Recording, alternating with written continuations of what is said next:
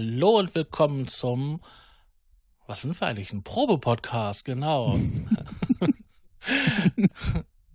er ist ein Teil der Hexenloft-Pod-Sammlung. und ähm, heute begrüßen wir den lieben Stefan. Hallo Stefan. Hallo, lieber Sascha. Na, wie ist es bei dir? Die Nachbarin hat gerade gelacht. oh Mann. Äh, äh, gut, gut. Mir geht soweit ganz gut. das freut mich. Ja, ich kann mich auch nicht beklagen. Das Alter, das Alter. Jo, wir hatten uns überlegt gehabt, ja schon letzte Mal, dass wir dieses Mal unbedingt eine eigene Ausgabe machen wollten über Sampler. Ja, das ist richtig. Und da sind wir heute. Wir machen heute eine Ausgabe über Sampler. Stell yeah. Hui. Hui. Stell dir mal vor, Hast du dich denn auch nicht vorbereitet? Ja. Das ist schön. also so ein bisschen Fachwissen darüber habe ich noch, so aus den grauen Steinzeiten des Samplings. Wie sieht's ich bei dir? Ich kenne nur die digitale Ebene des Samplings. Also das, was da halt ähm, bei den ähm, Audio-Workstations mitgeliefert ist oder auch so andere Sachen? Ja, also in DAWs und halt auch äh, wie sowas wie Kontakt und sowas, ne? So ja. Plugin-mäßig. Also die üblichen Platzhirsche. Äh, ja, genau. Mhm. Also ich habe ähm, lange Zeit lang mit Hardware-Samplern rumgespielt und ähm, lass mal überlegen, wann habe ich mir den ersten gekauft, den ersten gebrauchten. Das muss so um, das war richtig teuer gewesen. Da habe ich fast 2000 Mark für bezahlt. Das muss so um 2000 gewesen sein. Ja, ist ja schon relativ spät, 2000, ne? So. Ja.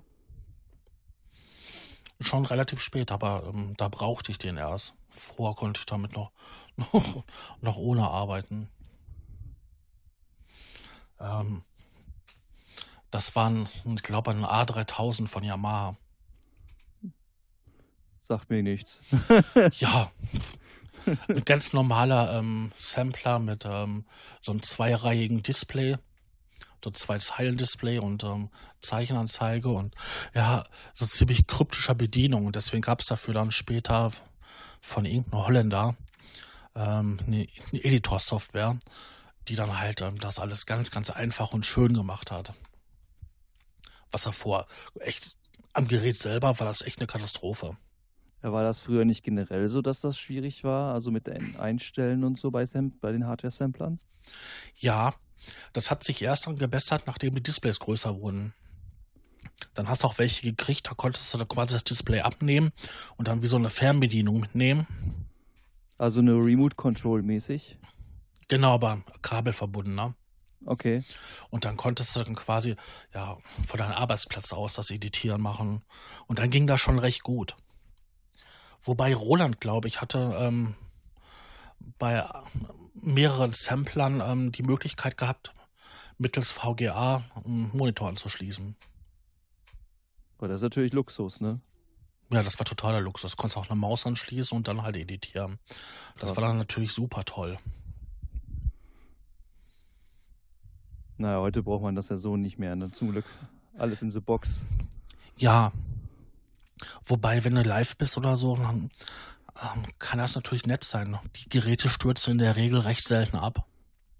Ja, das stimmt. Das, das ist beim Rechner oder beim, beim Laptop Apple oder so, egal was man da nutzt, ist das natürlich immer ein Risikofaktor, ne? Ja, das Dumme ist halt nur der Speicherplatz. Also die älteren Geräte, ähm, ich glaube 128 Megabyte, dann war Schluss. Dann die etwas neueren Geräte davon, also sofern man davon neuer reden kann, die hatten maximal 512 Megabyte. Da das, war dann, das war dann aber auch bestimmt alles Mono, ne? Also so richtig billiges Mono, ne? Nein, das war Stereo dann. Das war, das war schon Stereo? Ja, es war alles Stereo. Und natürlich konntest du mit, ähm, ja, mit 128 Megabyte halt nur ein paar Minuten aufnehmen, ne? In ein, in ein Stück.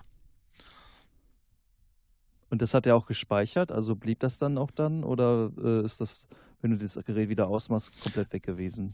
Nein, du konntest es einmal halt auf Diskette speichern. Ähm, das ist bestimmt eine ganz lustige Angelegenheit gewesen, ähm, solche großen Datenmengen ähm, auf Diskette zu speichern. No. Oder du konntest halt ähm, ja per äh, SCSI Festplatten anschließen oder auch optische Laufwerke. So magnetooptische. Oh, per Dis Diskette, das stelle ich mir grausam vor. Ey. Ich weiß ja, ich habe ja die Zeit noch mit Diskette erlebt. Wie lahmtötig das ist. Ja, ich hatte so einen, so einen Groove-Sampler, ähm, das war auch von Yamaha, diesen SU 700, also SU 700. Und der hatte ähm, zwar auch das, dieses Cassie-Face-Anbindung Anbindung gehabt, aber ich habe die erste Zeit dann nur mit Diskette gearbeitet und hatte, äh, ich glaube, 68 Megabyte drin am Speicher. Das war der Maximum. Mehr konnte man nicht einbauen. Und ähm, ja, äh, wenn du den voll hattest und das auf Diskette gespeichert hast, dann hast du, ähm, ich weiß gar nicht, 50? Also entweder 50 oder 45 Disketten gehabt. oh Gott. Also du hast das Ding aber, so, das war wirklich dann komplett voll, das Teil. Ne? Und weil das ja so ein, so ein Groove-Sampler war, hast du ja verschiedene Loops gehabt und das waren dann immer alles nur so kurze Schnibbels. Da hast du natürlich so 20 Songs drauf gehabt und das war schon eine merkwürdige Zeit. Da musstest du auch viel tricksen. Also, dass du halt ähm, die Einschwingphase ein anderes Sample hattest, dann halt, wenn die Note gehalten wurde, ein anderes Sample und wenn der Auskling, die Ausklingphase war, wieder ein anderes Sample. Die wurden dann geloopt und solche Sachen. Das war echt. Da hast du stellenweise mehr an den Programmen gesessen, die zu basteln und via Musik ähm, machen war es. Wie, wie, wie lief denn das früher? Also ich meine, heute hat man ja die Möglichkeit, bei diversen Software-Samplern den Nulldurchgang zu finden, dass man halt keinen Knacksen bekommt. Wie war das früher? War das früher auch so? Ja, die, ähm, also ich weiß, dass halt der, der Sampler von Yamaha, der hatte halt ähm, die Möglichkeit gehabt, diese Nulldurchgänge zu finden. Also wenn du diesen Modus eingeschaltet hast und du bist dann durch das Sample durchgescrollt, dann blieb der quasi nur immer da stehen, wo halt ähm, Nulldurchgang war. Und dann konntest du da auch schneiden. Also du hattest gar nicht die Möglichkeit überhaupt irgendwie ohne Nulldurchgang zu schneiden. Das ging gar Wenn nicht. du den aktivierst hast, den Modus. Achso, also du konntest dann trotzdem halt noch, weil manchmal ist es ja auch so, dass, dass du vielleicht gar keinen Nullpunkt brauchst. Es muss einfach nur zu der Welle passen, dass es dann auch trotzdem keinen Klick gibt. Das habe ich auch schon ein paar Mal erlebt. Mhm. Ähm, dann ist es natürlich auch sinn, sinnvoll, wenn du das trotzdem noch äh, manuell, ähm, manuell halt selber durchsuchen kannst, wie du es halt haben willst. Das ist gut. Na, aber sonst, zum Beispiel bei der Groove Sampler, dann bist du erst hingegangen und hast dann versucht, das ohne Nulldurchgang zu machen. Hast du festgestellt, ey, das haut nicht hin, weil das knackt immer nur oder du hast Sprünge drinne. Und dann bist du halt hingegangen, hast diesen Modus aktiviert und dann war das relativ einfach. Aber manchmal brauchte man einfach halt ähm, auch diese visuelle Darstellung ne, der Wellenform. Und das ja. hast du an diesen blöden Displays nicht gehabt. Ja, vor allem, das wäre ja viel, viel zu klein gewesen, ne? Ja, du hast dann quasi nur so einen Prozessbalken gehabt, damit du weißt, das ist das Sample mit der gesamten Länge. Ne? Und dann konntest du quasi den, den Anfang einstellen und, den, und das Ende. Dann konntest du quasi so halt das, den Loop bauen. Mhm. Also ich weiß, dass von den Bugs kennst du ja auch noch, der, mit dem wir ja auch ja. schon mal einen Podcast gemacht haben, was da leider kaputt gegangen ist. Ähm, der hat ja diese Elektron-Hardware und die haben ja auch so ein kleines Display. Und ich finde das da auch ziemlich schwierig, irgendwie mit den Wellenformen da zu arbeiten. Ich finde das irgendwie, ich weiß nicht, ich würde da Augenkrebs kriegen. Also man, ich habe das zum Schluss, habe ich das eigentlich so gemacht. Ich habe bei Waves die Samples zurecht gebastelt und konnte dann in der Version 6 noch direkt per SCSI ähm, die Daten rüberschicken auf den Sampler. Du meinst nicht Waves, du meinst Wavelab, ne? Ja, Wavelab, genau. Nicht, dass jetzt denken, oh, wie Waves. Waves hatten. Ja, Wavelab.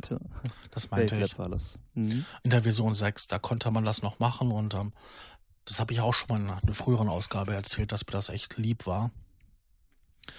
Und dann konntest du das Sample direkt quasi übertragen. Man konnte zwar Mono-Samples per MIDI übertragen, aber mit den SCSI konnte man das auch in Stereo. Und dann konnte halt 44 Kilohertz, 16 Bit.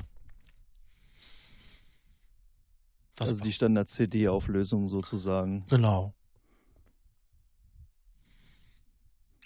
ja, und dann hast du halt ähm, das vollgeschaufelt an Sampler, ne? Hast die Programme quasi da gebaut, die Samples geschnitten und die Programme halt auf den Sampler gebaut oder mit dem Editor. Arbeitest du denn heute noch gerne mit Samplern? Also, ja, man, man würde das wahrscheinlich so ein Sampler mehr so zu assoziieren zu, zu Hip-Hop und sowas, ne? Also in so einer Musikrichtung.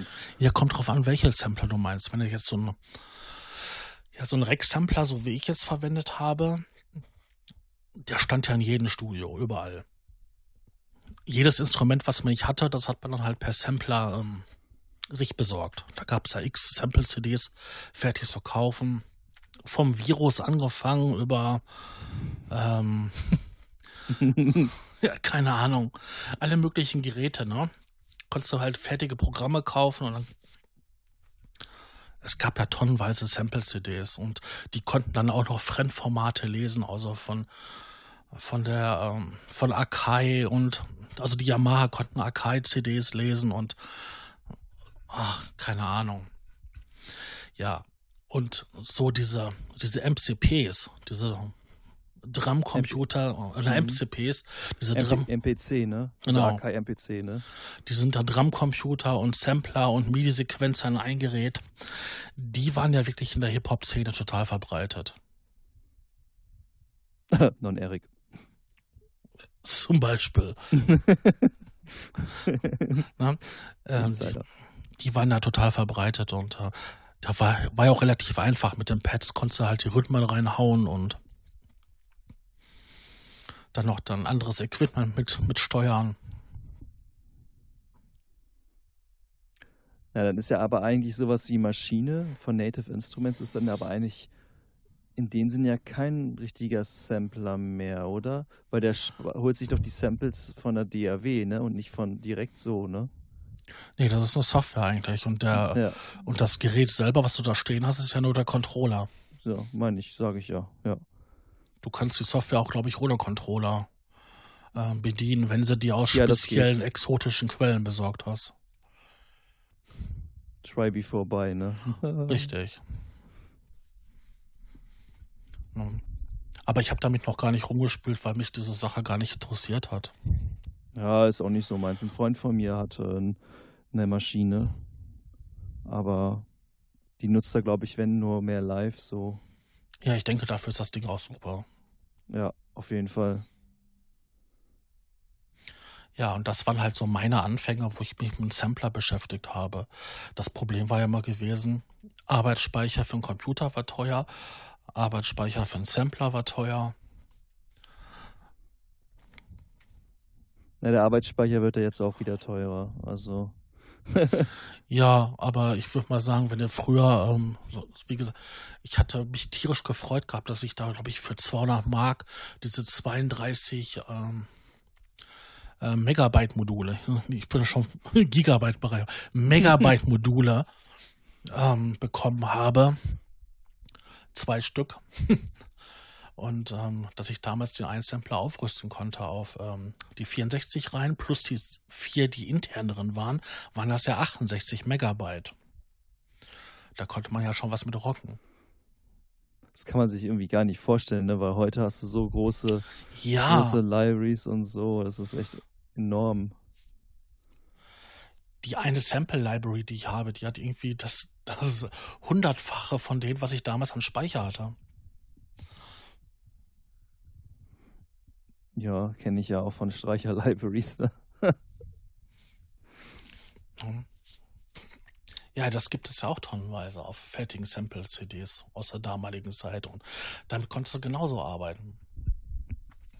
Mhm. Also das sind so meine, meine Erfahrungen. Heute, ja, was mache ich heute damit? Es ist, der Sampler ist ein wunderbares Effektgerät. Also wenn du da ein Mikrofon anschließt, da kannst du ja alle Effekte aus dem Sampler nutzen. Ähm, Latenzfrei, ne? Latenzfrei, genau. Ähm, du hast einen tollen Synthesizer. Also da sind ja schon bei Yamaha zumindest sind fertig eingebaute Wellenformen drin. Also ein Sinus, ein sauberer, ein mathematisch korrekter Sägezahn und eine Pulswelle.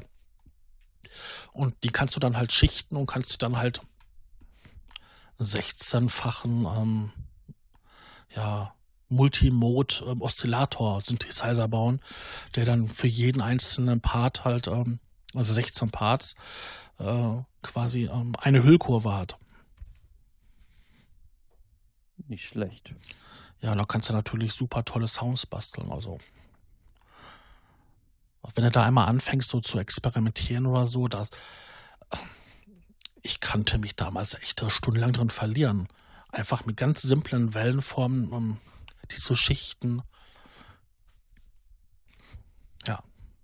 Ja, gerade das Schöne, dass man sich drin verliert, ist manchmal, ist ja auch ganz gut für den Kreativprozess einfach, ne?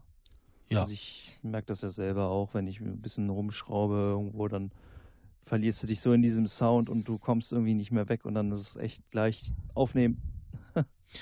Ja, vor allem das Tolle war gewesen, du hast noch ein paar Parameter genommen, hast die verändert und konntest Drohnen basteln, die gefühlt über eine halbe Stunde sich verändert haben. Obwohl aber nicht viel passiert ist, oder? Genau, obwohl nicht viel passiert ist, aber weil der eine Parameter ganz langsam und der nächste Parameter dann auch so ganz langsam sich bewegte, veränderte sich der Ton und das passierte halt ganz lange und langsam und du hast im Endeffekt einfach nur ein C gehalten, nur ein C3. Gab es dann auch keine Hold-Funktion, dass das äh, einfach durchläuft? Natürlich gab es das. Ne? Aber ich sag jetzt nur so. Ja, ja. Ich, ich frage halt frag ja nur für unsere Podcast-Zuhörer, die vielleicht noch nicht so die Erfahrung damit gemacht haben. Deswegen frage ich da extra nochmal nach.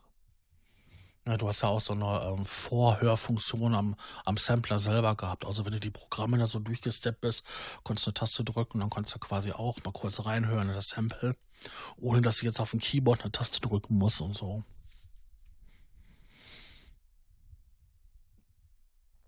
Und was sagst du? Du hast ja jetzt schon ein paar Erfahrungen gemacht mit äh, Hardware-Samplern. Mhm.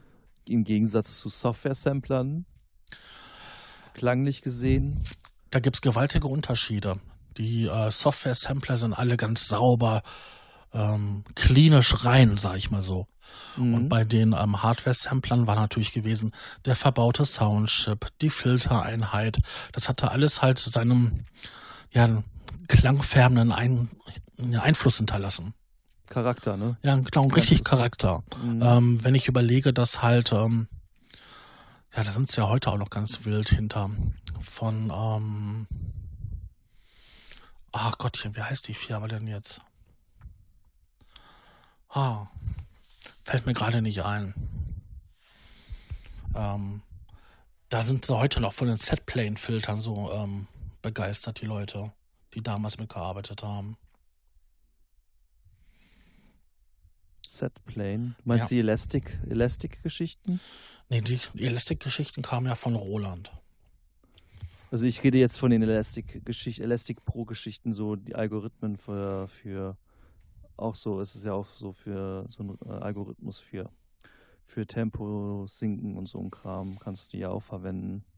Ja, aber so, da, es gab eine Synthesefunktion, auch ein, ein Gerät, ähm, irgendwie VarioOS hieß das von Roland das hatte halt Elastic Audio und das war halt auch so, so Sample-basierend, aber schon mehr als das. Du konntest halt die, das Sample-Material total verbiegen. Ach Gottchen, wie heißt denn die eine Firma? Aber vielleicht fällt uns ja in der Sendung noch irgendwann ein. Auf Zwang geht das jetzt eh nicht. nee. Ähm. Emu. Emu. Ah, Emu, ja, Emu, ja, Emu sagt mir auch was. Genau, Emu hatte ja die Sample, eine Sampler-Reihe gehabt und äh, die hatten halt diese Setplane-Filter drin ne? und eine ganz fantastische Effekteinheit. Und davon sind die Leute, die sind heute noch begeistert und verwenden die auch noch gerne, diese haben, die Geräte. Ja, das ist äh, wahrscheinlich auch echt durch dieses Klangbild. Äh, das hat echt anscheinend so. Sitzt in den Köpfen drin, dass das gut ist noch, ne? Ja, Der andere Vorteil ist es bei, bei den modernen, bei den Software-Samplern. Ich habe das eine schöne Oberfläche auf dem PC oder auf dem Desktop und kann schalten und walten, wie ich will, ohne dass ich mich irgendwelche kryptischen Untermenüs und Doppeltastenbelegungen ähm, vertiefen muss. Ich kann schön editieren, kann hier schneiden, kann da schneiden, kann schon fertiges Sample-Material reinladen, was ich woanders her habe oder schon editiert habe. Ja, es geht einfach alles schneller und ähm, es ist ja in the box, ne? Ja, das stimmt.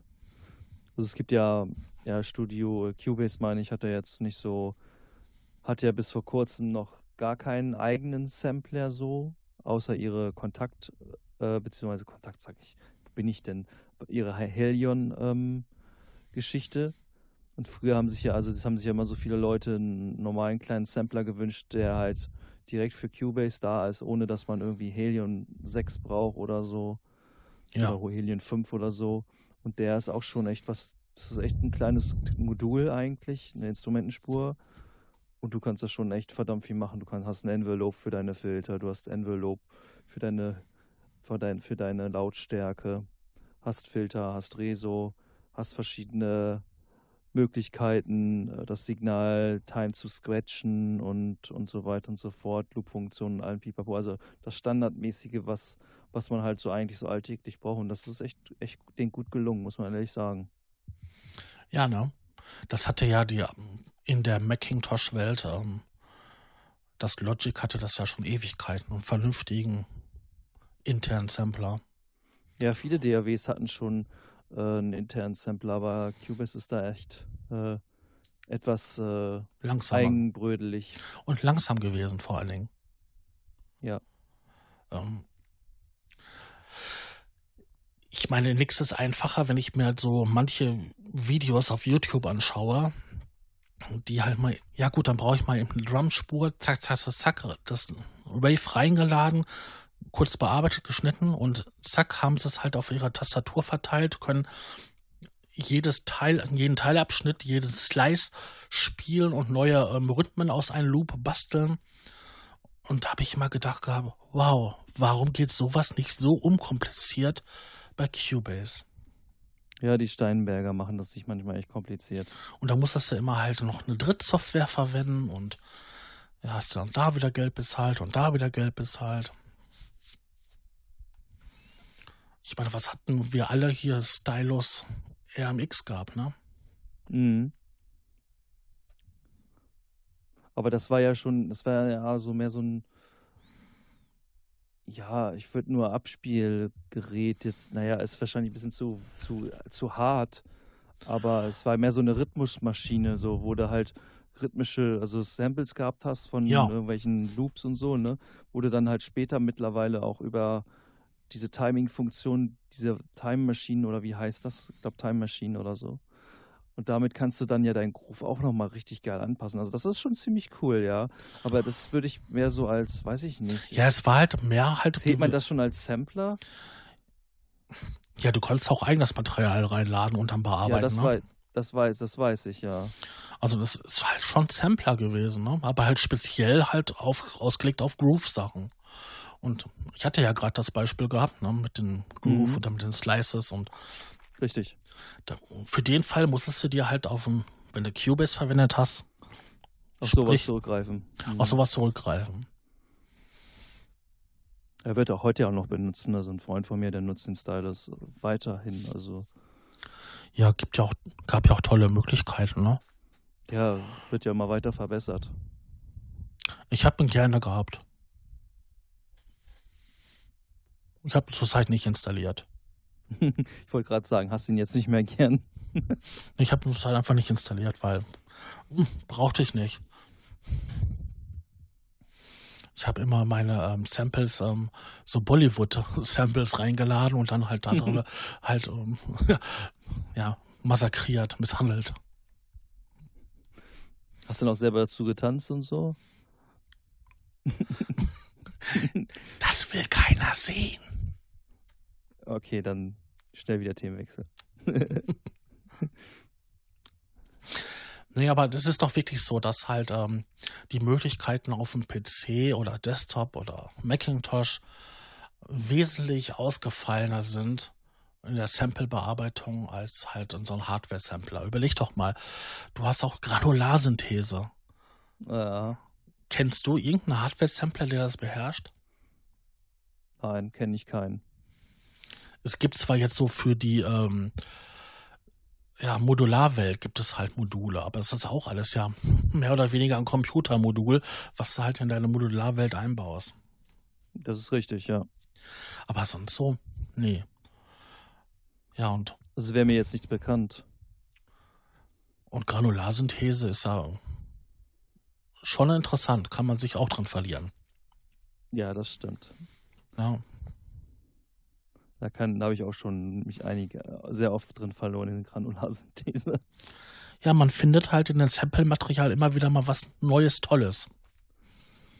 Ja, vor allem, egal, es, ist auch, wenn du nur, nur, so eine kleine Stelle weiterspringst, dann hört sich das gleiche komplett ganz anders an und du denkst ja, boah, krass, ey, was kannst du da noch mitmachen? Und dann hast du deine eigenen Samples ja auch noch und was dann noch geht, oh, das ist so enorm. Mhm. Das gleiche Problem hatte ich auch bei der Wavetable-Synthese. Da bist du ja auch in diesen, quasi in einem Sample drinne und springst ja auch immer hin und her und hast halt diese Teile. Ich weiß nicht, wie das physikalisch genau heißt, diese Bruchstücke eines Samples und ja, ist schon irre, was man da für neue Klangwelten entdecken kann. Wobei, ja, glaub, das gab es aber auch in der Hardwareform, ne? Also das gab es auch schon in der Hardwareform, okay. Mhm.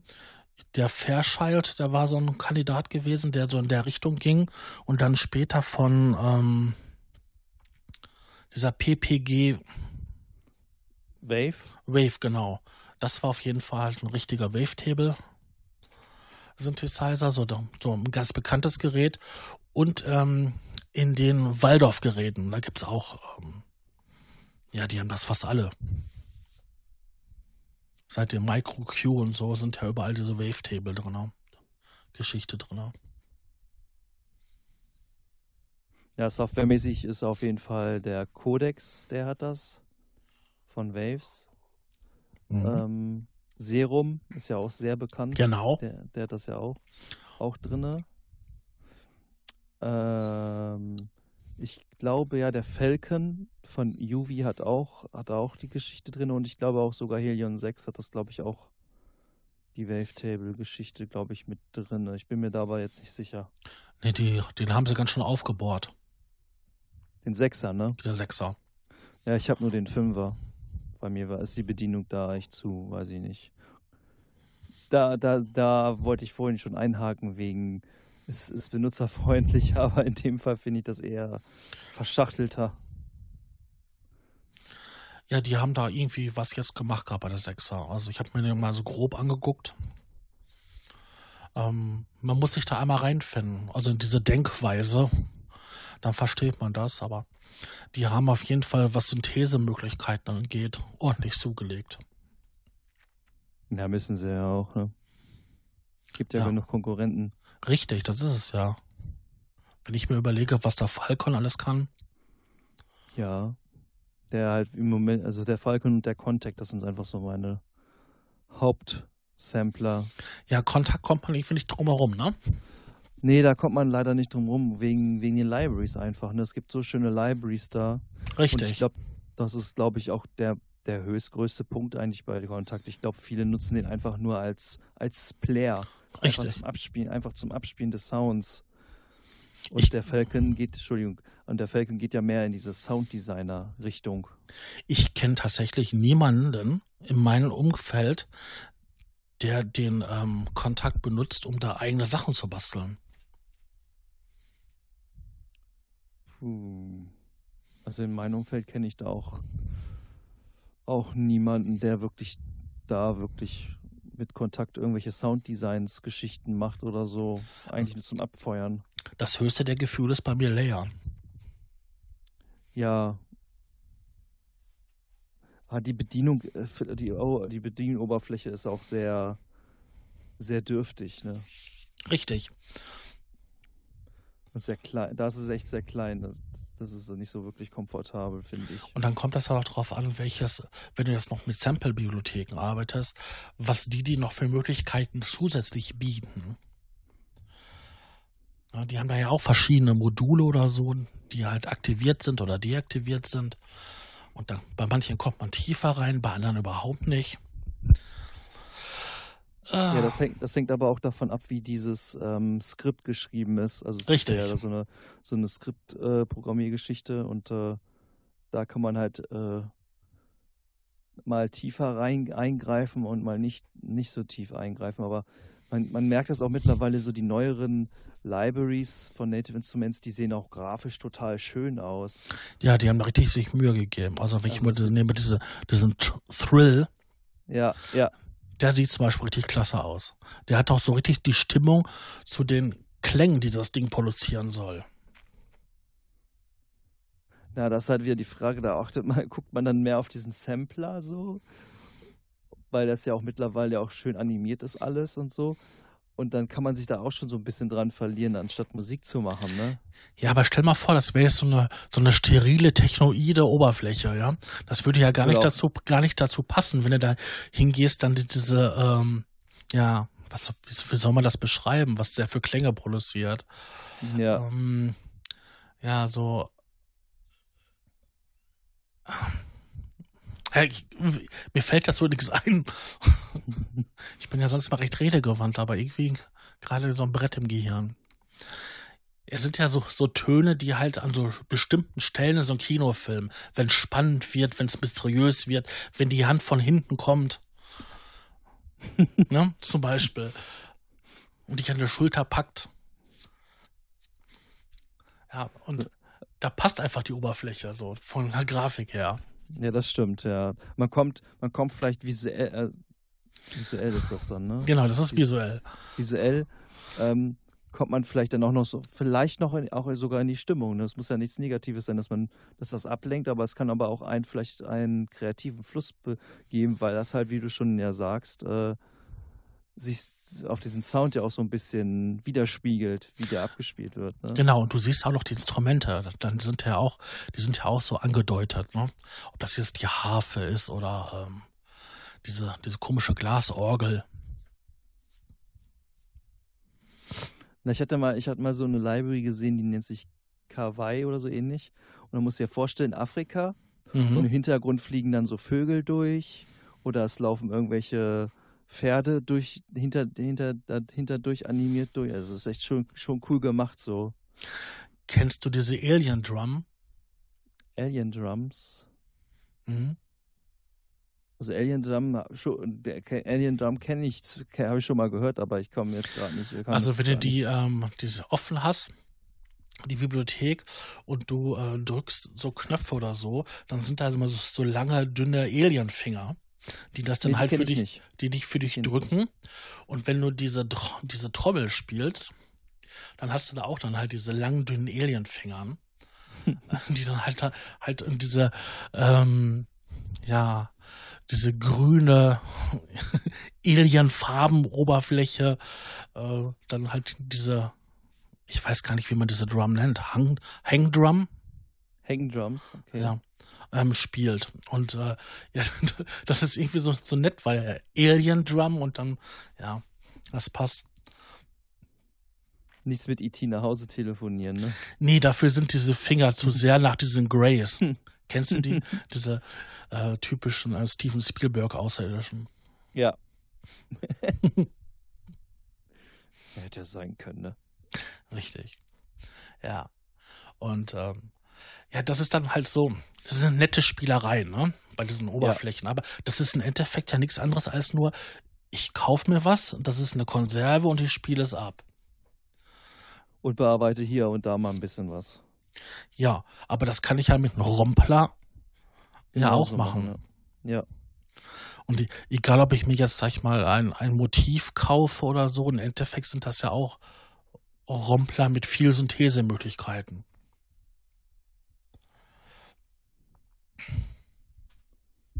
Ja, als Romper würde man da, glaube ich, am meisten Nexus nehmen, oder? Ja, aber das hat ja auch seine Synthesemöglichkeiten, dass ich den Klang ja noch Ja. beeinflussen kann. Aber Das ist richtig. ja, Aber würde halt zu den Romplern zählen, so. aber das ist ja auch so ein Abspielen und viele verwenden den Kontakt ja nur zum Abspielen und ja, eigentlich ist das ja irgendwie schade. Es ist ja doch ein recht mächtiges Werkzeug, aber das nutzt irgendwie. Ich kenne keinen. Also die Firmen, die, die das programmieren, die nutzen das wahrscheinlich schon, aber, aber so normal, Normalo, der nur Musik machen möchte, ist das vielleicht eher nicht so der Fall. Nee, da haben wir andere Sachen verwendet. Es gab, es gibt viele Sampler, die klein und fein sind und genau das gemacht haben, was du wolltest. Sprich, ein Sample in verschiedene Tonhöhen abgespielt, vielleicht noch ein bisschen halt hier eine Hüllkurve drauf, das ist halt laut, leiser, ne, ein bisschen Filter vielleicht noch und das- war's. Ja, ich finde ich find den Falcon halt sehr, sehr übersichtlich eigentlich gestaltet. Ist aber ein richtiges Monster, ne? Äh, das ist ein richtiges, richtiges Biest. Aber du kannst halt auch wirklich alles automatisieren, was halt in ähm, Helion 6 nicht geht. Und so Retrigger-Funktionen, ich weiß nicht, es gab jetzt glaube ich auch vor kurzem nochmal ein Update zu, zu, oh, Entschuldigung, zu Helion 6. Ich weiß nicht, ob die das da jetzt mit drin haben, das Re- die Retrigger-Funktion. Das sind halt so Funktionen, wo ich mir sage, ja, das sind so, so Standardsachen eigentlich, ne? Ja. Aber mit dem Falcon hast du so deine Erfahrung, ne? Ja, also es gibt kaum jemanden, der den Falcon hat. Also ich habe auch erst lange gezögert, ob ich mir den kaufen soll. Ich habe ihn mir auch nur gebraucht gekauft.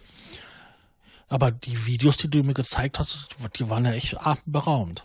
Ja, die sind, das ist schon cool, was ja, du meinst die auf WhatsApp, ne? Ja, zum, zum Beispiel. Aber ich meine auch die ähm, bei YouTube und so, die Links, die du geschickt hattest. Ja, Das- da sind, da ist schon ziemlich viel, ja, was du da machen kannst. Ich meine, das würde wahrscheinlich, also viele Sachen würden auch in Helion 6 gehen, denke ich mal. Aber halt vielleicht nicht so einfach. Also, das ist schon recht einfach aufgebaut. Also, die Interface-Struktur und so. Es ist halt so ein bisschen, erinnert das immer so ein bisschen, wenn man diesen Falcon aufhat, an so, als hätte man jetzt ein, ein Apple so vor sich, so ein bisschen. Also so, von, von, der, von der Oberfläche so ein bisschen, weißt du, wie ich Mhm. meine? Und ja, bei, beim Helium 6 ist das alles so ein bisschen ver, ver, verschachtelter und musst ziemlich viel runterscrollen, um das zu finden. Und du kannst aber beim Falcon zum Beispiel sagst, du willst zu den Filter oder LFO hin, klickst du drauf mit äh, Doppelklick und dann zeigt er dir an, wo der ist. Und das ist natürlich richtig cool. Also es ist halt echt richtig benutzerfreundlich auch. Ja, ich finde, das ist. Ähm, es schaut wesentlich einfacher aus in der Bedienung wie halt ähm, das. Konkur das Konkurrenzprodukt. Konkurrenzprodukt, ja. Auch wie Contact, also das ist echt einfach. Du kannst auch ganz schnell überall MIDI-Learn machen, also Genau, Rechtsklick, ja, MIDI das ist- lernen und, und das ist halt verdammt wichtig, finde ich teilweise, weil manchmal möchte man einfach so ein bisschen schrauben oder bestimmte Parameter einfach automatisieren mit seinem Controller, weil wenn man gerade so drin ist und so, ich bin halt der Mensch, ich versuche das doch mehr über Regler zu machen als mit Mausgeklicke und Mausschieberei. Das ist irgendwie nicht so meins. Ja, ich weiß, was du meinst. Das ist. Ähm, manchmal will man diese Haptik haben. Ja, genau.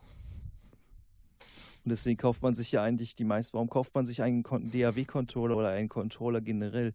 Weil man diese Haptik haben möchte, ne? Ja. Ich habe einen Controller ähm, für die, die DAW geholt, ähm, auch, der auch Transporttasten hat.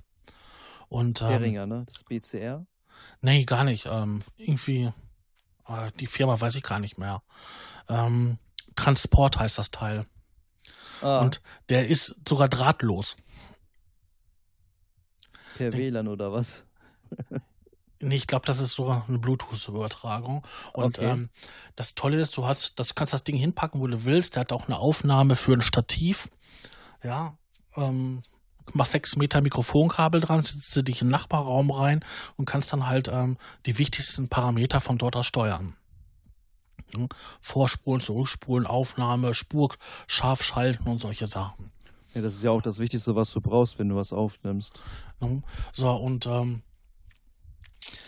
mir fehlte manchmal einfach so ein Joke-Shuttle, um einfach mal schnell durch den Track durch, durchzuscrollen, so, ne?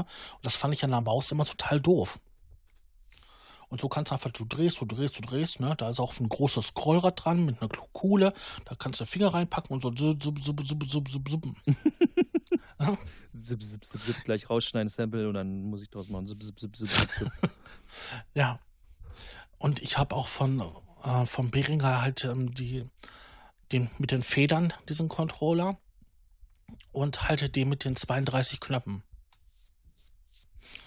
Und das ist auch total praktisch. Wenn du da MIDI Learn hast, zack, weißt du halt die unterschiedlichen Dinger zu. Und dann kannst du hier schrauben und da schrauben. Ja. Das ist, wenn du dann an, an Keyboard sitzt und du bist da am Rumspielen, willst du nicht jedes Mal dann wieder die Maus in der Hand nehmen, dann zum Display hingehen und da was schrauben, ne? So, nee, sondern, das will man wirklich nicht. So, sondern du hast halt ähm, das Keyboard stehen, da drüber, da drunter, daneben, irgendwo halt den Controller und dann kannst du hier drehen und da drehen und veränderst den Klang. Das ist dann so, du bist da mitten in diesem kreativen Schaffungsmodus drin. Ja. Und deswegen ist das so wichtig, dass halt, dass du so unkompliziertes MIDI-Learn hast. Das stimmt, ja, das, da, da gebe ich dir definitiv recht. Also ich habe mich schon echt oft geärgert, warum manche Parameter nicht irgendwie MIDI-fähig, MIDI-Learn-fähig sind. Und da Cubase ja sowieso eine eigene MIDI-Geschichte, Learn-Geschichte hat, Problematik hat, meine, das wissen wir beide, ja. Ja.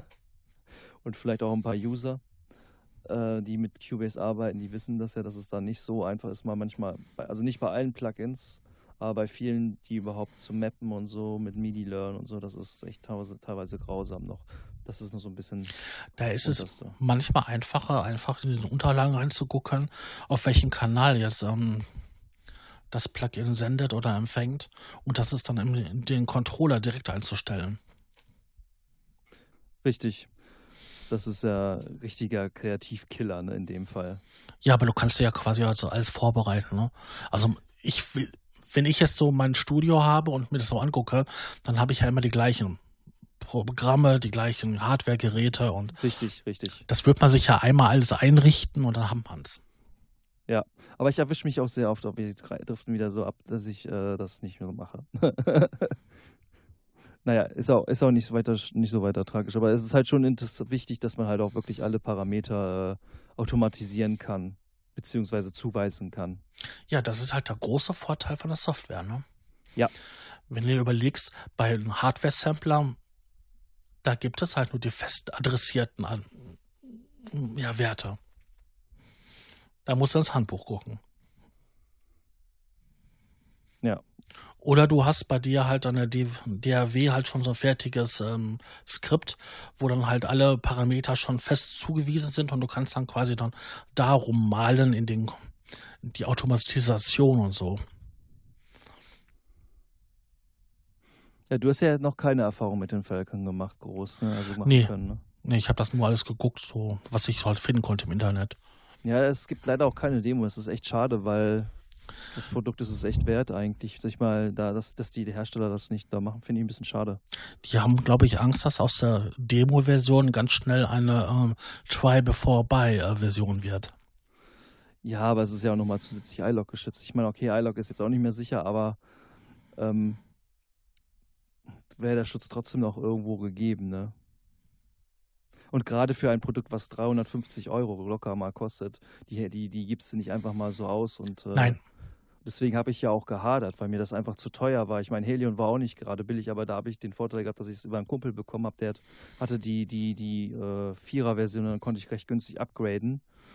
Und mhm. da war es dann nicht so schlimm, ne? Aber wenn du so einen Sampler für, ich meine, okay, manche Plugins kosten mittlerweile mehr als 300 Euro oder so, ne? Oder Hardware-Geräte.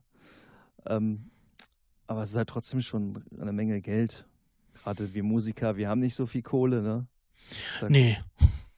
Da müssen wir gucken, wo wir irgendwie Abstriche machen können. Aber dass man da keine Demo macht, ist schon hart. Ich meine, selbst Steinberg macht das mittlerweile, ne? Die haben für viele ihrer Produkte halt eine Demo-Version oder eine kleine Einsteigerversion. Ja, also die haben eigentlich alle, die haben die Elements, haben die als, du kannst dir die Elements ziehen und dann kannst du die als Elements testen, also zum Beispiel Wavelab Elements oder so. Mhm. Aber das war früher ja auch nicht gegeben, ne? Also das. Nee, die hatten aber eine, äh, ich hatte eine Wavelab-Version, eine ganz abgespeckte, damals bei meiner ersten Soundkarte dabei. Ja, das gab es auch damals. Das kenne ich auch noch. Ich, wie früher hatte man ja auch einen DAW oder so dabei, so eine, bei zu seinem Hardware-Controller. Genau. Das waren halt super abgespeckte Versionen, die noch nicht mal eine Elements waren.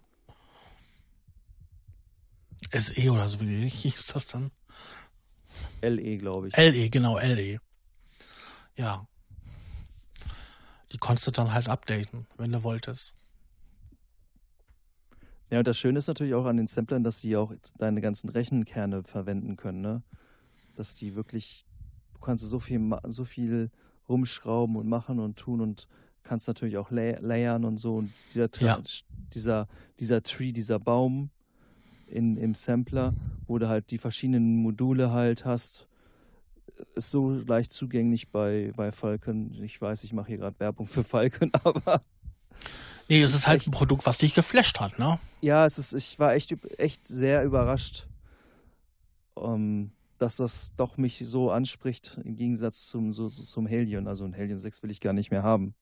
Auch wenn das seine Vorzüge, auch, auch seine paar gewissen Vorzüge haben kann, ne? Das mag ich gar nicht abstreiten. Ich hab den, ähm, der jetzt bei Cubase dabei ist. Ja, dieser Helion Sonic, ne? Genau. Und ähm, den benutze ich eigentlich nur ähm, zum Abspielen. Zum Abspielen. Und quasi, weil er kein General, General MIDI generiert mehr hat, ersetzt der halt. Das alles, ja. Genau. Also um das, um, um das klar zu machen, wenn ihr zum Beispiel einen MIDI-File in Cubase reinlädt, wird automatisch der Helion Sonic geladen mit diesen Sounds und der Helion Sonic spielt dann diese Sounds sozusagen dann ab. Ja. Ja. Was früher halt ähm, ein anderes Plugin war oder eine andere Synthesefunktion, ist dann heute halt der. Helion One war das, glaube ich, damals, ne? Ich weiß es gar nicht mehr. Ich weiß es Also in Studio, also in Studio One gab es, also in Studio One sag ich, in Studio 4 gab es noch den, den Helion One, das weiß ich noch, weil damit habe ich angefangen. Es, sogar bei Windows ist, bei Windows ist sogar noch einer mitgeliefert. Okay. Äh, quasi eine, eine erweiterte Version von General MIDI Standard.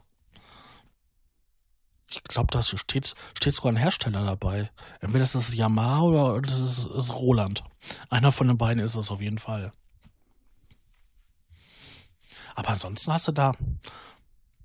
Ich hab, was jetzt Steinberg angeht, habe ich auch keine Erfahrung. Ich habe nur Erfahrung mit, mit Helion 5 halt, ne? Okay, in Helion 6 hast du natürlich auch die Möglichkeit, jetzt auch endlich ähm, Live-Recording-Sachen aufzunehmen.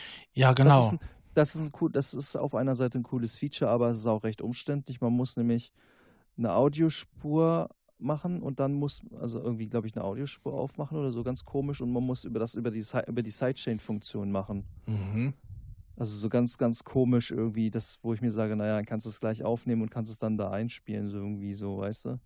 Aber das, das Schöne ist natürlich daran, dass wenn du das in Helion aufnimmst, und du kurz Pause machst, dann hört er auch kurz auf und setzt da einen Marker und kannst, wenn du dann wieder anfängst, dann kannst du halt wie so, wie so ein Sample-Robot, der halt das auch, wenn du da mit einem Sample-Robot, ist ja dasselbe Verfahren, du kannst da was mit aufnehmen und der kann ja auch einzelne Töne aufnehmen und so und der geht die dann auch alle durch und das kann auch der Helion 6. Das ist eine schöne Funktion. Ich weiß gar nicht, ob das Falkeln kann.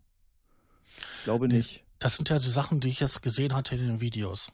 Also wie der, wie der 6er rausgekommen ist. Und ja, genau. Da haben sie es auch alles präsentiert und da dachte ich da auch, so, auch schön, schön, haben sie gut gemacht.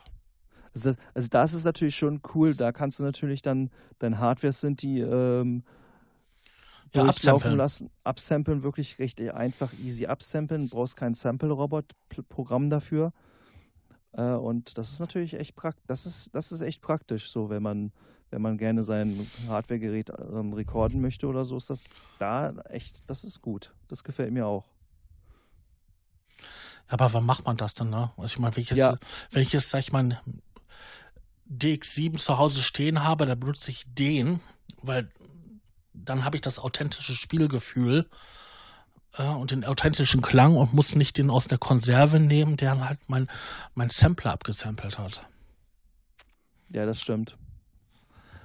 Also die Grundidee vom Sampler war ja gewesen, ähm, Geräusche zu, zu verwenden, zu verbiegen oder etwas, was ich nicht habe, zu ersetzen.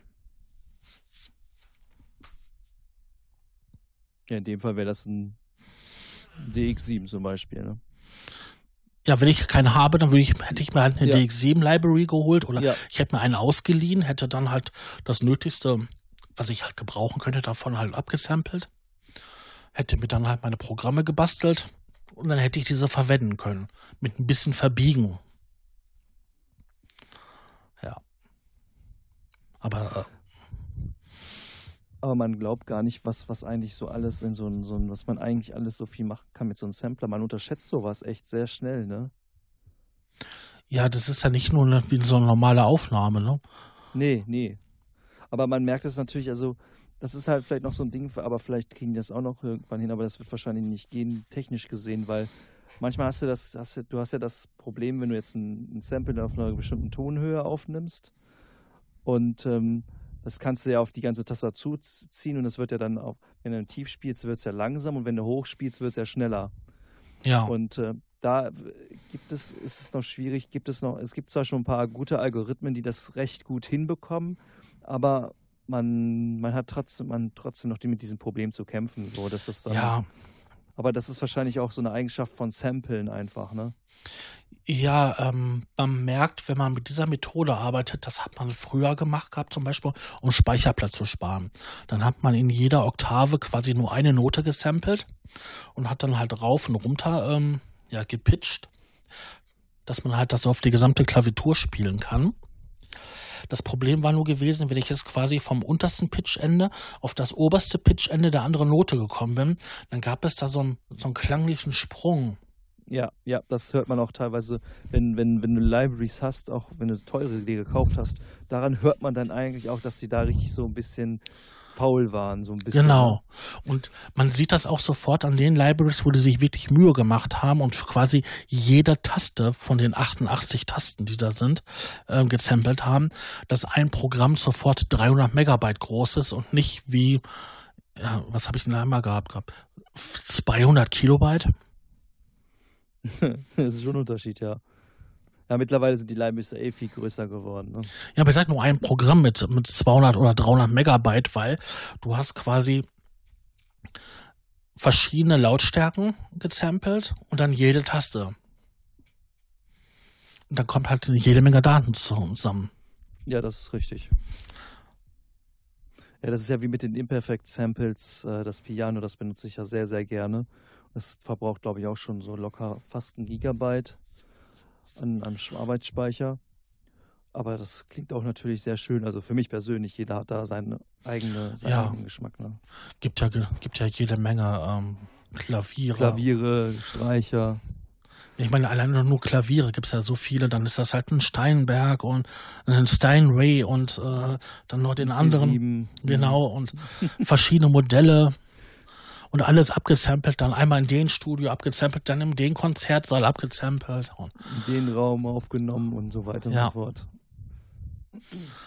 Da ist ja, ja toll. Das ist, aber, das ist aber auch schon schwierig für, für den Endkonsumenten, ne, der, der diese Samples kauft. Ne, der ist echt ähm, teilweise aufgeschmissen, weil es so viele Sachen einfach gibt, dass ja. man eigentlich gar nicht weiß, was nehme ich denn?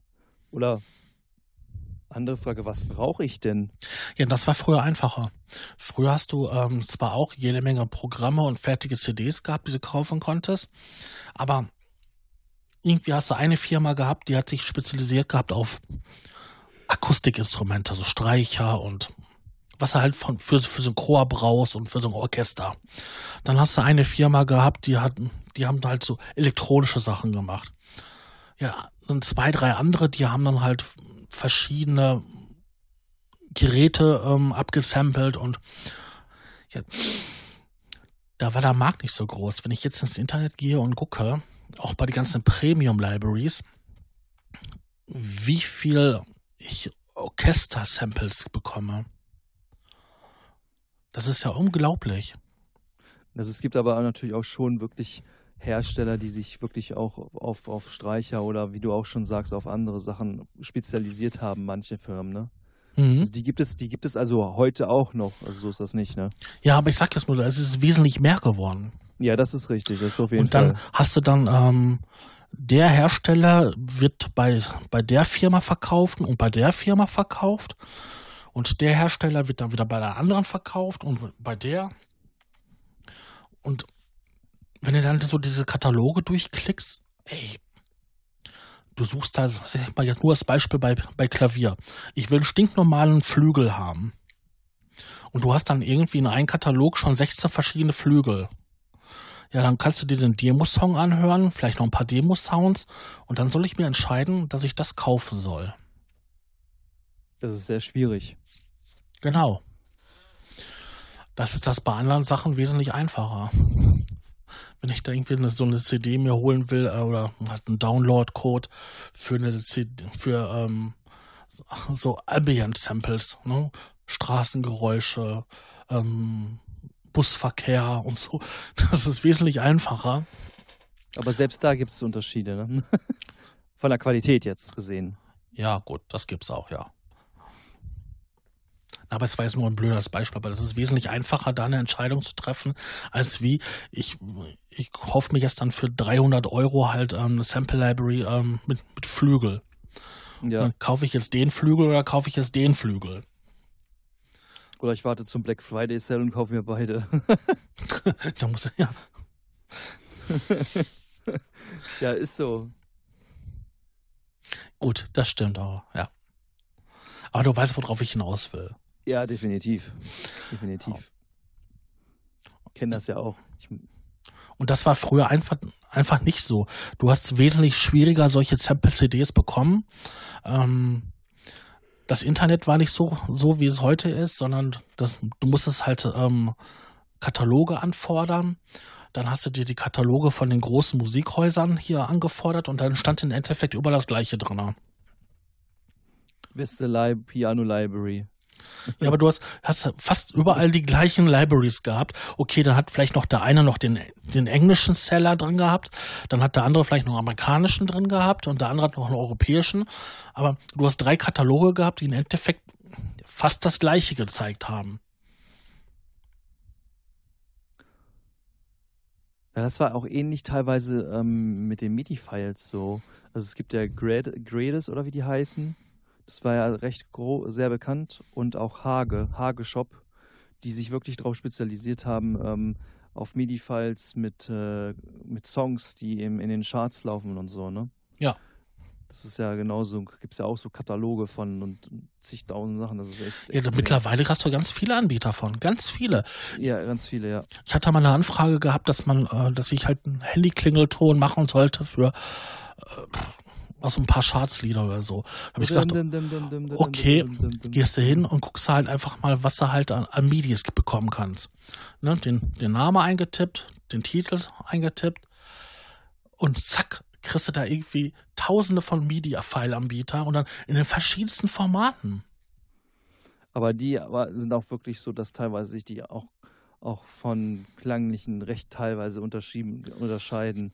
Manche sind wirklich haben nur so ein paar eine Spur oder so und kannst nicht kann, es klingt irgendwie Grotze und dann hast du wirklich schön auf, feinauflösende, wo wirklich alles einzeln eingespielt wurde in verschiedenen Spuren und so, ne? Ja. Und klanglich natürlich auch ganz gut auch äh, hingelegt. Das ist auch schon, also auch da ist diese Vielfalt leider gegeben. Ich meine, das ist ja auch irgendwo gut, ne? Jo, aber wenn es zu viel wird, alles, was zu viel ist, was sagt, meint ein Freund von mir zu mir immer, alles, was zu viel ist, zu viel ist, äh, ist nicht gut. Nee, du hast eine volle Kanne, das Problem. Was nehme ich jetzt? Ja. Ich habe nur halt das und das Budget und was nehme ich jetzt? Und das finde ich ganz schrecklich. Früher hast du, wenn du ganz ehrlich bist, du bist hingegangen und wolltest einen Synthesizer kaufen oder einen Sampler oder so, da gab es drei, vier Firmen. Und das war's. Dann hast du wieder gesagt, okay, ich wollte halt ähm, ein Modularsystem haben, da gab es drei, vier Film Firmen. Und das war's. Und heute, da hast du dann die Firma, dann die Firma, dann die Firma. Und du hast so eine, du bist ja, so, so eine Auswahl, dass du erstmal dich richtig schlau machen musst, damit du überhaupt, System Overload. damit du überhaupt weißt, was du wollen möchtest. Kannst du, verstehst, was ich meine? Ja, man muss erstmal gucken für, ein, für sich selber, was ich, was will ich denn genau? Was, was entspricht meinen, meinen Kritikpunkten oder meinen, meinem Stil einfach. Oder meine Bedürfnisse. Welche, genau, welches das, das Produkt, ich sagen. welches Genau. Produkt deckt meine Bedürfnisse ab? Und dann kannst du da erstmal stundenlang suchen. Und das finde ich das- fürchterlich. Ich nehme das Produkt Sascha. Also wenn ich überlege, wie einfach das war, halt, äh, wie ich angefangen habe damit, da gab es halt äh, Yamaha, Casio, ähm, Roland, Korg, Kawaii. ja, Kawai und ähm, ja, Yamaha irgendwie, ne? So. Ja. Und bist in den einen Musikladen gegangen, dann hast du halt die Geräte gehabt und die Geräte und die Geräte und den nächsten hast du dann die und die gehabt. Und dann konntest du da rumspielen so. Ja, ich habe jetzt sag mal so, so 2000 Mark. Das war damals eine gute Summe gewesen. Und dann, mhm, hast du darum gespielt, darum gespielt? Ja, der gefällt mir am besten, mit dem kann ich am meisten machen. Und das konntest du quasi an einen Tag abdecken. Wenn ich heute bei den Software-Synthesizern gucke oder so, gut, die sind jetzt nicht ganz so teuer mehr, aber Nee. da kann ich ja einen Monat lang jeden Tag x verschiedene Dinger testen. Ja. Und selbst dann bist du noch nicht fertig und weißt noch nicht, ob das der richtige ist, vielleicht, wenn du Pech hast. Ne? Und dann kommt ja noch die ganze Freeway-Sache noch dazu. Das ist, ähm, ja, Freeway gibt's, bin ich so, habe ich auch ein paar Sachen, aber eigentlich hole ich nicht mehr so derjenige, der so Sachen kommerziell kauft, sozusagen, ne? Ja. Ich meine, das ist ja noch der Vorteil bei der Software oder so, die kann ja über Jahre hinweg gepflegt werden und wenn ich mir mal ein kommerzielles Produkt hole, kann ich davon ausgehen, dass das ein paar Jahre noch gepflegt wird, solange Ja. es die Firma gibt. Bei diesen, ja, kostenlosen Sachen und bei den ganzen selbstentwickelten Produkten, wenn der Entwickler keinen Bock mehr hat, das hatten wir ja letztens ja mal das Thema gehabt, Da sind ja meist auch meistens immer nur ein Entwickler oder so, die Genau. stehen, ne? oder ein ganz minimales Team mit drei, vier Leuten, Ja. ja, wenn dann keiner mehr Bock hat, dann ist das Ding auch gestorben, Ende. Ja, Oder wenn es dann irgendwelche gravierenden Probleme gibt, weil es irgendwie äh, Windows nur noch 64, nur noch 64-Bit ist und keine äh, 32-Bit-Anwendung mehr, ja, dann muss der Code neu gemacht werden und da habe ich keinen Bock drauf, ja, vorbei. ja. Aber das ist halt bei allen Sachen so irgendwo. Ja, und das ist ja auch das Problem bei den Hardware-Samplern. Die Dinger sind toll, die sind gut, aber irgendwo bleiben die ja immer auf einem gewissen Stand. Den Stand der technischen Möglichkeiten. Ich kann ja versuchen, da hingehen, ja, wer weiß, was noch für ein tolles Software-Update zu machen. Aber wenn der Prozessor am Limit läuft, dann kann ich nicht noch mehr machen. Ja, das ist richtig. Ja, und bei der Software ist das so, ja, wenn, wenn ich da merke, dass mir halt äh, mein Prozessor am Limit geht, ja, dann hole ich mir einen schnelleren Prozessor und dann habe ich wieder ein bisschen Dampf. Und ich kann den Code weiterentwickeln. Irgendwie ist die Software die wesentlich flexiblere Lösung, auch wenn sie ein paar Schwächen hat. Ja, vor allem ist sie auch schnell ähm, erweiterbar, ne? Das kommt ja auch noch dazu, ne? Das ist ja Genau. ganz gut. Oder ich kann auch hingehen und mir einfach nur einen klitzekleinen ähm, VST-Client laden, wo ich halt ähm, nur diesen einen Software-Sampler drin lade und kann dann quasi den Computer mit dem Software-Sampler als eigenständiges Instrument benutzen. Ja, das geht auch. Ja, da gibt es ja auch verschiedene Möglichkeiten, um so eine gesamte Sample-Bibliothek in deiner DWA wieder einzurichten. Damit hast du dich doch mal beschäftigt. Ja, habe ich. da hast du doch den Computer deiner Freundin für missbraucht. Ja, so ganz kurzfristig. Ja. War not amused. Ja, aber, ne, also diese Möglichkeiten, ne, dann, dann könntest du quasi die gesamte Rechenpower ähm, nutzen, um dort die Klangsynthese zu machen und die weitere Bearbeitung halt woanders.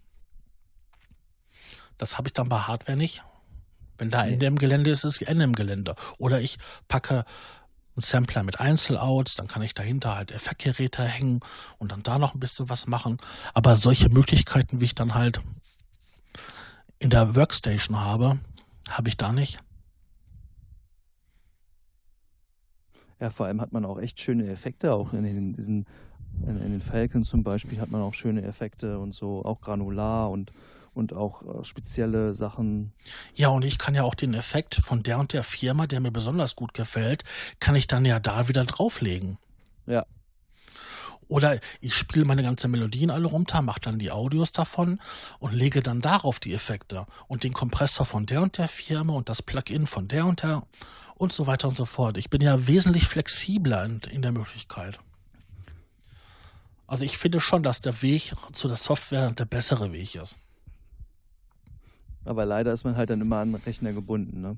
Richtig. Und wer den, die letzte Sendung gesehen hatte von ähm, Muse Talk, wo das ähm, Audio-Interface vorgestellt wurde. Du meinst das iConnectivity, ne? Genau. Da kam ja auch ganz besonders der Punkt raus, dass man ja zwei Rechner dran anschließen kann, wo man ja geräuschlos zwischen den einen Rechner und den anderen Rechner hin und her schalten konnte. Ja, das ist auf jeden Fall für Live-Sachen ist das auf jeden Fall sehr praktisch. Also ich brauche es ja. hier in meinem Studio natürlich nicht. Nein. Aber ich sag nur, da merkt man halt, dass Software äh, doch ein bisschen schwierig ist. Und hast du das schon mal erlebt, wenn da mal so ein Club warst oder so, so ein Rechner ist abgeschmiert? Ja, dann ist es immer Totenstille. Nee, manchmal, manchmal bleibt der Ton auch hängen. Ja, manchmal kann das auch passieren. Ja, das hast du auch manchmal in Cubase oder so, ne? Wenn da irgendwie was ist, dann. Ja. das ist mega ätzend und äh, ja. Wobei es manchmal richtig coole Sounds davon gibt, dann versuche ich die mit dem Digi-Check gleich aufzunehmen. ja, man muss halt sein, sein Fail halt wieder positiv rausmachen, wettmachen. Ne? Kennst du die Geschichte, wie diese äh, Klick- und ähm, Dingsbums-Musik entstanden ist? Dieses Byte Klicks und so? Nee. Äh, die hatten einen ähm, Waldorf-Synthesizer, ich glaube ein Record Tag, der runtergefallen war. Und da war die oh, oh. Platine oh. so ein bisschen gebrochen und der hat zufälliger, zufällig Töne produziert. Ja, und das haben die aufgenommen und haben daraus halt ihre Click-and-Bit-Sounds gemacht. Ja, warum nicht, ne? Mhm. Das war im Endeffekt ein kaputter Synthesizer. Ja, so, so entstehen neue Musikrichtungen. Ja, das stimmt. Aber manchmal ist es auch gut, dass solche Sachen, dass solche Sachen vielleicht auch manchmal passieren, auch wenn es sehr ärgerlich ist. Aber wenn man da vielleicht noch was Positives rausziehen kann, wie halt in dem Fall, dann ist das natürlich wunderbar. Aber diese Audiogeschichte ist natürlich schon echt cool, dass du halt einen Zweitrechner hast und das wird dann schaltet dann automatisch um und du hörst eigentlich gar keinen, keinen Unterschied. So, das ist ziemlich cool. Ja, cool war ja auch gewesen, dass man ja quasi auf dem zweiten Kanal quasi so ein Live-Signal senden konnte. Und sobald dieses Signal abreißt, hat der ja sofort latenzlos, umgeschaltet. latenzlos umgeschaltet. umgeschaltet. Und wenn beide Rechner quasi synchron liefen, hat man ja kein, keine Unterbrechung gehört oder so. Nee. Also du konntest zwar auf den einen Rechner dein Live-Set machen und auf den anderen Rechner quasi nur eine Aufnahme ablaufen lassen. Und wenn dann, wenn der dann der Live-Set-Rechner abgestürzt ist, ging das sofort rüber auf die Aufnahme und man hat ja keine Unterbrechung gehört. Das war genial. Mega geil. Ja, ich meine, das ist so unglaublich, dass es, dass es sowas mittlerweile gibt. Na, für die DJs, die, die werden sich freuen, für so, auf so ein Interface zu haben. Ich glaube, ähm, wenn das dann auch noch, ich weiß gar nicht, geht das auch mit, mit, mit Tablets und so? Ja, also, wenn ich das richtig verstanden habe. Ich meine, war, ja, ne? War das, ging das ja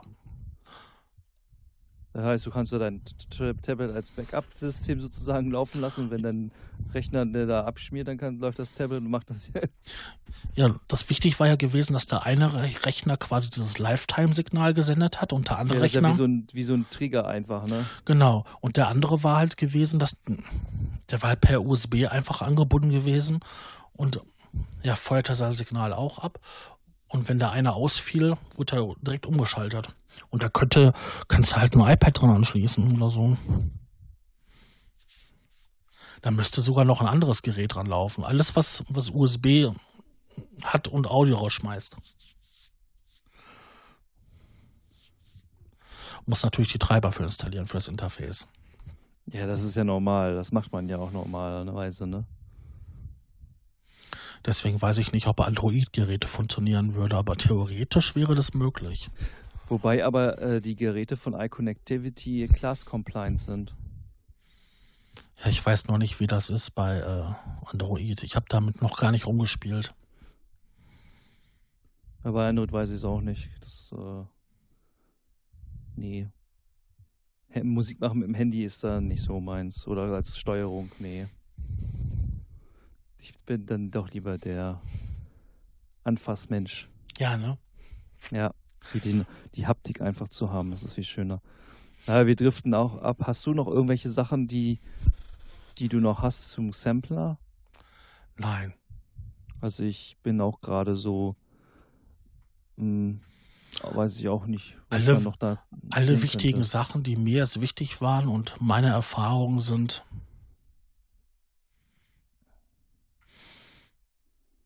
Ich bin froh, dass ich, ich bin froh, dass ich heutzutage nicht mehr einen Sampler aufschrauben, also erstmal aus, aus einem Rack rausholen muss, aufschrauben, dann eine SCSI-Festplatte einbauen, hoffen, dass das, dass die funktioniert, dass das mit der Terminierung funktioniert und äh, Speicher reinmachen, testen, scheiße, der wird nicht erkannt, der läuft nicht, die Marke läuft nicht, dann, oh, ich bin froh, dass ich das alles nicht mehr so habe.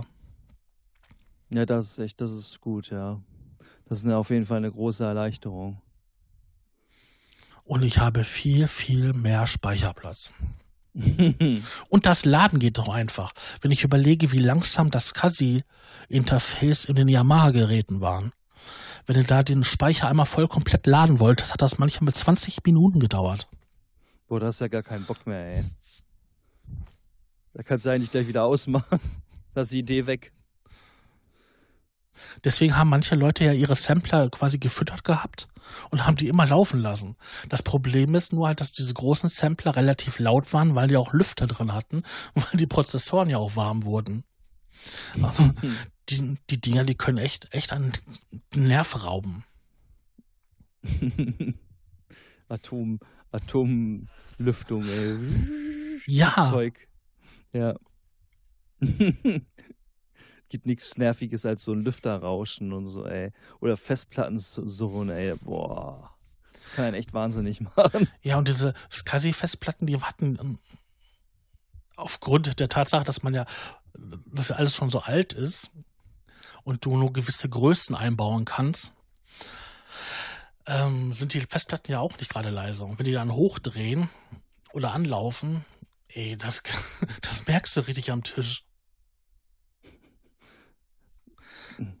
Ich könnte jetzt was sagen, aber ich verkneife es mir hier. Wir sind eine jugendfreie Sendung.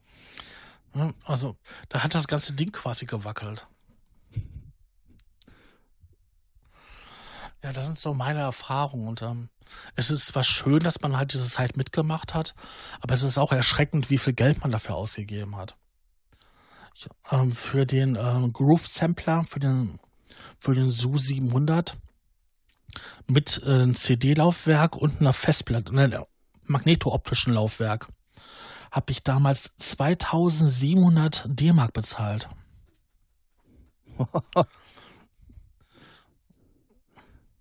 Und der hatte damals nur 32 Megabyte und habe dann später nochmal 32 Megabyte zusätzlich geholt.